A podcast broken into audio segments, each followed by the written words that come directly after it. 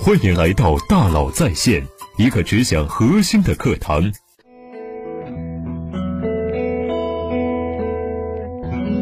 你好，欢迎来到大佬在线。十月十二号，斯坦福大学的两位经济学家因为对拍卖理论的改进和新拍卖形式的发明，获得了二零二零年诺贝尔经济学奖。为什么拍卖这个事情可以获得诺贝尔经济学奖呢？因为拍卖这个事情的背后啊，其实有很多很多学问。今天呢，我们就来聊一聊拍卖这个话题。首先，为什么会存在拍卖这种形式呢？拍卖这个事情能够成立啊，有两个大前提。第一个前提，同一件商品在不同人心中的价值是不同的。比如，你爸爸亲手做了一把木椅子，对于你来说价值很大，但是对于其他人来说，价值也许就没那么大。大家对它的定价是不同的。对于拍卖的卖家来说呀，既然是卖东西给别人，当然希望卖出更高的价格。那谁会出更高的价格呢？当然是认为商品有更大价值的人。所以，拍卖这件事情能够成立，首先建立在人们对商品价值认知不一致的情况之下。第二个前提就是信息不对称。什么叫做信息不对称呢？我知道这幅画是假的。但是你不知道，所以我不会出很高的价格。我知道这块地马上要修地铁站，但是你不知道，所以我一定要高价拍下。我知道这块地马上要拉高压电线，但你不知道，所以我不会出高价。这就是信息不对称。因为信息不对称，大家对商品的价值判断就会有所不同。所以在拍卖的时候，卖家就要采取一些手段，让信息。对称或者是不对称，最终让知道它最大价值的人买到商品，这就是拍卖存在的两个基本逻辑。理解了拍卖这个事情能够成立的大前提，我们再来聊聊拍卖的几种形式。最常见的拍卖形式就是英国式拍卖，拍卖行的古董拍卖、慈善晚宴的善品拍卖都属于英国式拍卖。那什么是英国式拍卖的？从报一个底价开始，然后参与者不断举牌，逐级加价，最终以一个最高价成交，出价最高者得。这就是英国式拍卖。如果参与者都商量好只出低价，最后成交价过低怎么办呢？可以设定一个保留价。如果你叫价最后没超过保留价，那么交易作废。在生活中有哪些常见的英国式拍卖呢？我给你举个例子。美国的一家航空公司卖机票的时候呢，通常会超售。比如说，一百个座位卖出一百一十张机票，为什么呢？因为根据过去的数据啊，至少有百分之十的乘客呢会退票或者是改签。卖出去一百张票，飞机起飞时只来了九十个人，还有十个座位空着。为了不浪费这些空座位，所以航空公司在卖机票的时候呢，先卖出一百一十张机票。这样有十个人来不了，剩下一百个人正好满员。可是如果起飞的时候来的人超过十个怎么办呢？万一来了一百零一个人呢？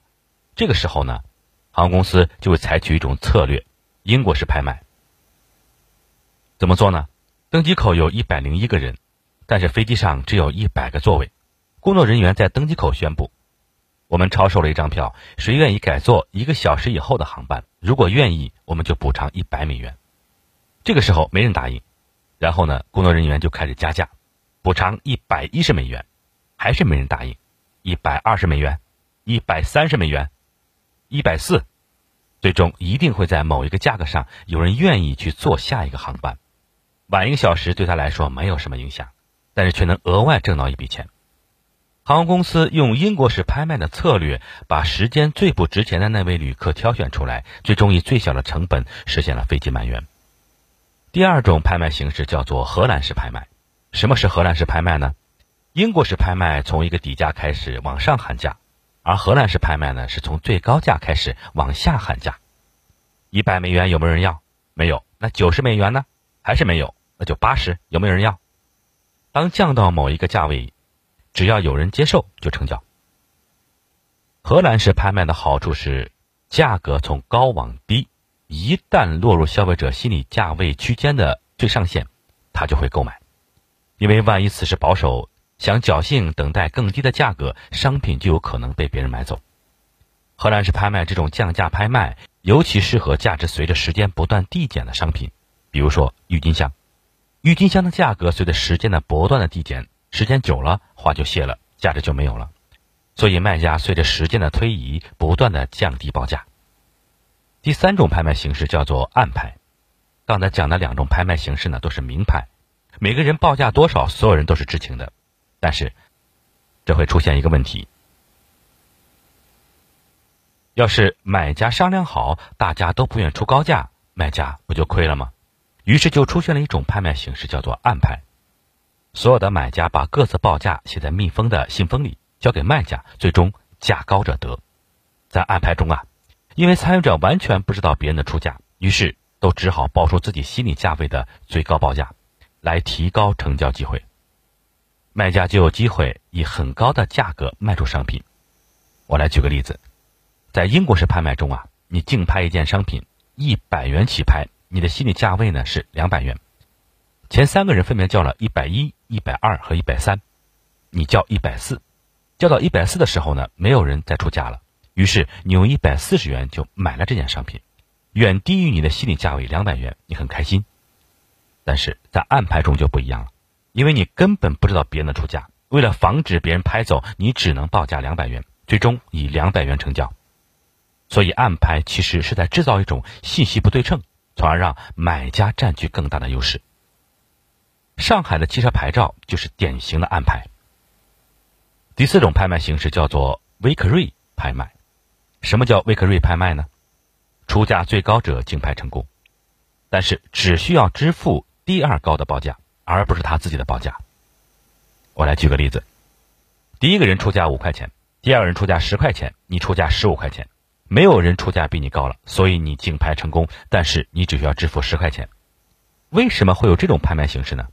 因为如果出价最高者赢得拍卖，却只需要支付第二高价，那就会激发每个人都处于高于自己心理价位的更高价，到最后啊，真正的成交价就会远高于预期。比如说，你的心理价位是两百元，上一个人已经报价到两百元了。你想竞拍成功，只需要支付上一个人价格的两百元，那我就出两百一吧。于是价格会被越推越高。谷歌、百度、阿里的竞价排名广告用的都是威克瑞拍卖。在生活中啊，你也可以用到威克瑞拍卖的策略。比如说，你想卖房子，七八个人都想买，你觉得价高者得就好了。但问题是，大家都会很保守，故意不喊高价。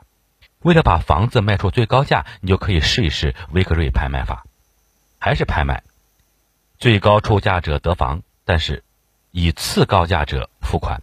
这个时候报低价不但不能赢得拍卖，还会让出高价者用你出的低价买到房子。所以，所以买房的人就会有更大的动机报出高价抢购你的房子。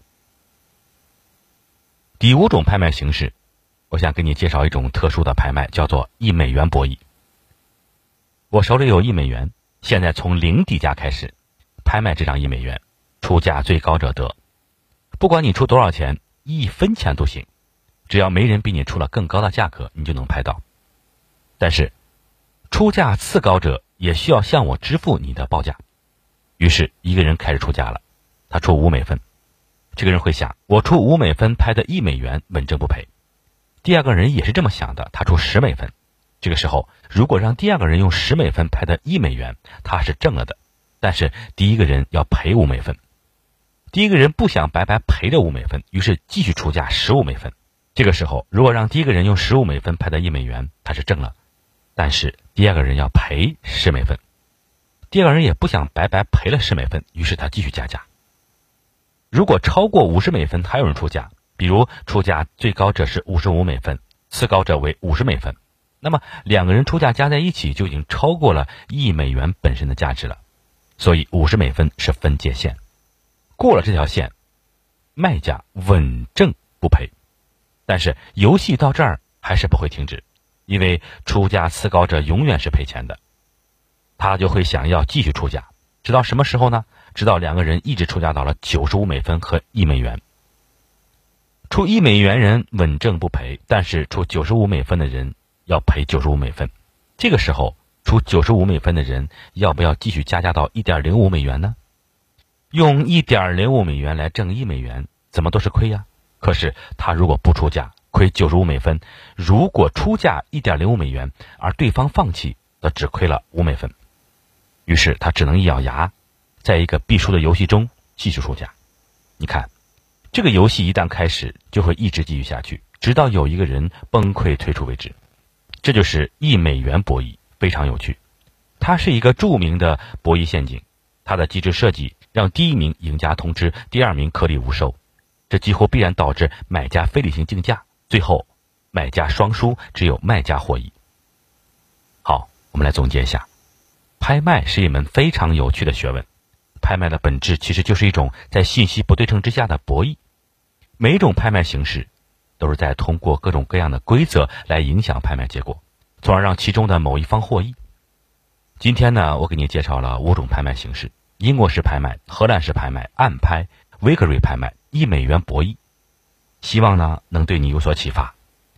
这些拍卖形式呢，其实可以用在生活中的很多地方。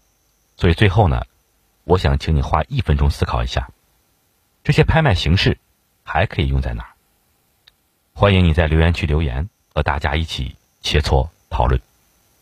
好，感谢您的收听，咱们明天见。